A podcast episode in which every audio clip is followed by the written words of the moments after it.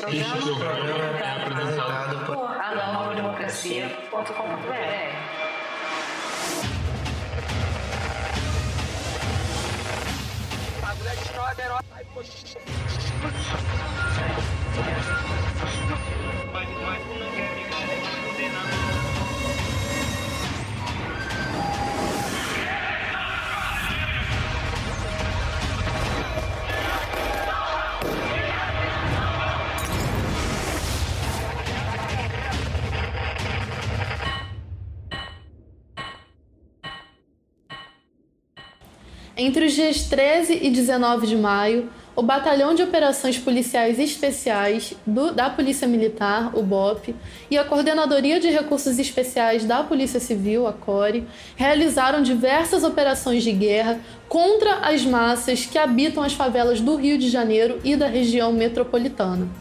Foram mais de 20 operações que ocorreram em mais de 15 favelas.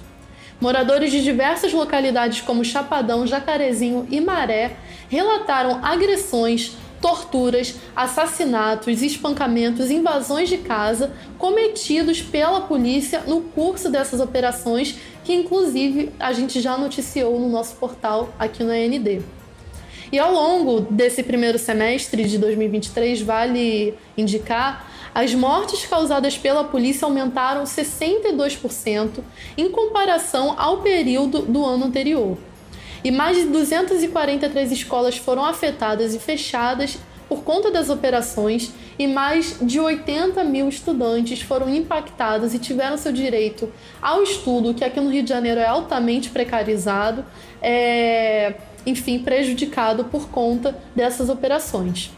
Mas afinal de contas, quais são os fundamentos por trás desse genocídio continuado? Em primeiro lugar, são as Forças Armadas Reacionárias, que são os principais incendiários dessa guerra civil reacionária que se instala aqui no Rio de Janeiro. Eles exercem, inclusive, eles exercem, inclusive, o mando de fato sobre as polícias militares, que são as suas forças auxiliares permanentes.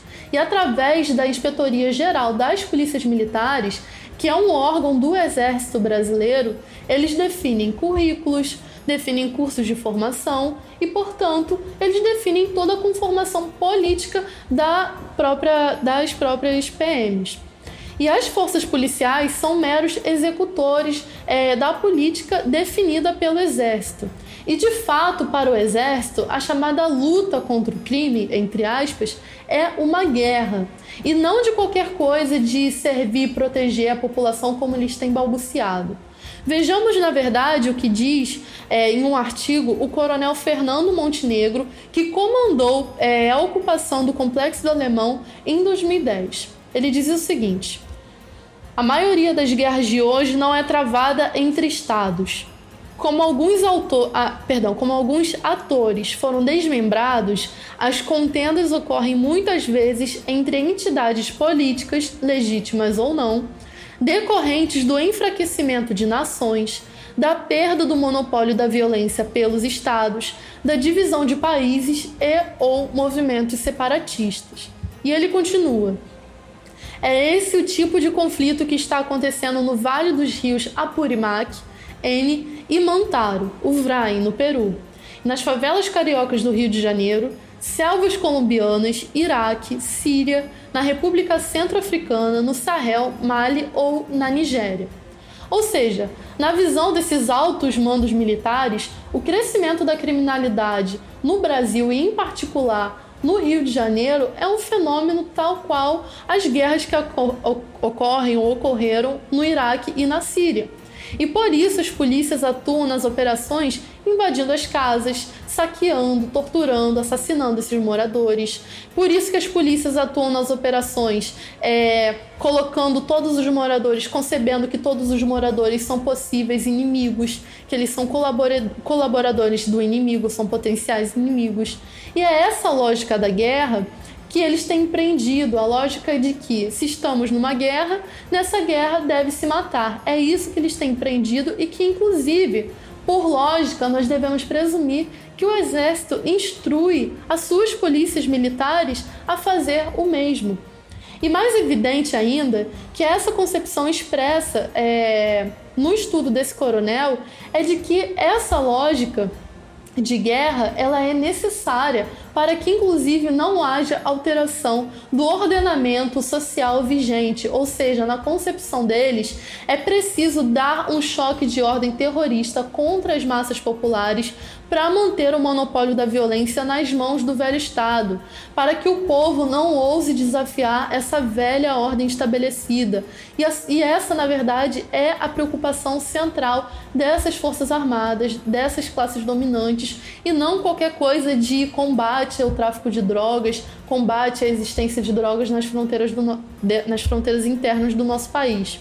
Afinal de contas, a gente deve se questionar quem são os responsáveis por proteger, enfim, é, vigiar as fronteiras do nosso país, a entrada de, é, de, armamentos e de drogas no nosso país, que não as próprias Forças Armadas, a, a Polícia Federal, enfim, coisa que o vale. Em segundo lugar, é preciso desmascarar essa falsa esquerda oportunista, é, eleitoreira, que se arvora defensora do povo. Vale lembrar aqui, senhores, que foi o próprio senhor Luiz Inácio quem autorizou pela primeira vez na história desse país que as Forças Armadas fossem acionadas com o pressuposto de combater o crime, com a Operação Arcanjo, que inclusive desencadeou a invasão no Complexo do Alemão e da Penha e logo as suas ocupações. A Dilma, inclusive, a senhora Dilma não fez diferente em 2014, quando ela assinou a GLO que permitiu a ocupação militar é, na Maré. Inclusive, vale lembrar aqui, foi durante o governo do Luiz Inácio, foi com Luiz Inácio que as UPPs começaram a ser implementadas nas favelas cariocas em 2008, com ajudas inclusive milionárias. E as UPPs essas UPPs, inclusive, foram concebidas por esse exército reacionário. E o monopólio da imprensa, inclusive, promoveu as UPPs como as responsáveis pela segurança pública no estado do Rio de Janeiro, como por, por terem promovido a estabilidade nas favelas cariocas. Porém, na verdade, o que tem acontecido e o, o que aconteceu e o que continua acontecendo contra as massas faveladas, as massas que habitam essas comunidades, é totalmente o contrário do que eles arvoram. Basta a gente ver, por exemplo, o que alguns moradores relatam. Sim, é que acontecimento que um trabalhador foi atingido pela PM covardemente, como sempre, mais uma vez. E a comunidade quer parar com isso. Hoje é aqui, amanhã pode ser em Jacaré, amanhã pode ser no São João. Isso aí tem que parar, gente. Isso aí não tá aguentando mais. Os moradores como que tá aí na rua aí, ó despejo de pimenta, ele tacando aí o morador aí. Aí cresce aqui em cima aí, ó. A gente quer paz, cara. A gente quer justiça. E eles continuam aqui, né? E continua aí, ó, atacando a gente aí, a comunidade aí toda aí, ó. O senhor tá vendo aí, ó. Teve aí, operação policial não aqui? Não teve operação nenhuma, teve operação nenhuma. Nenhuma. Foi no meio da rua, no meio da rua. Ele deu um tiro no peito do menino. Morador, trabalhador. Entendeu? Covardia. E todo morador sai como traficante. Todo morador sai como bandido. Que isso? A gente já não aguenta mais isso. A polícia que é para nos proteger, chegar na comunidade para nos matar. O cara trabalhador. O que, que a gente vai falar o filho do cara? O que, que a gente vai falar para a criança que ficou órfã, que está aqui chorando agora pela ausência do pai? Mais um preto favelado que vai crescer sem pai. Inclusive, além desses relatos, é, vale a gente lembrar também o que o próprio senhor Luiz Inácio disse numa conferência que estava presente, inclusive, o Sérgio Cabral, no qual ele teceu uma série de elogios, que ele diz o seguinte acerca da implementação das UPPs no Rio de Janeiro e no restante do país. Nós não vamos mandar para cá a polícia apenas para bater. A polícia vai vir para cá para bater em quem tem que bater, proteger quem tem que proteger. Mas o Estado tem que trazer para cá cultura, educação, emprego e decência. E é o que nós estamos fazendo na favela do Rio de Janeiro. E se Deus quiser, vamos fazer nas favelas de todos os estados brasileiros, porque a favela é o descaso e o de governo de muitas. Bom, e aí eu me questiono e questiono vocês, e questiono principalmente o senhor Luiz Inácio. Qual decência trouxeram as UPPs e essas ocupações e intervenções militares pelas Forças Armadas para as famílias, por exemplo, do senhor Amarildo? Qual decência que trouxe, por exemplo, para a família da menina Ágata que foi assassinada por um policial da UPP lá no Complexo do Alemão? E na verdade de tantos outros jovens, trabalhadores, idosos, crianças e mulheres que são cotidianamente vítimas de assassinatos, de agressões, de esculachos, enfim, de torturas, de coisas mais que são promovidas por essas corporações, por essas forças policiais. Que tipo de decência que trouxe? Vale lembrar aqui, inclusive, o que diz o Francis Fanon quando ele analisa a luta de libertação nacional da Argélia, que, se vocês me permitem fazer uma breve comparação, ele diz o seguinte: o mundo colonizado é um mundo cindido em dois.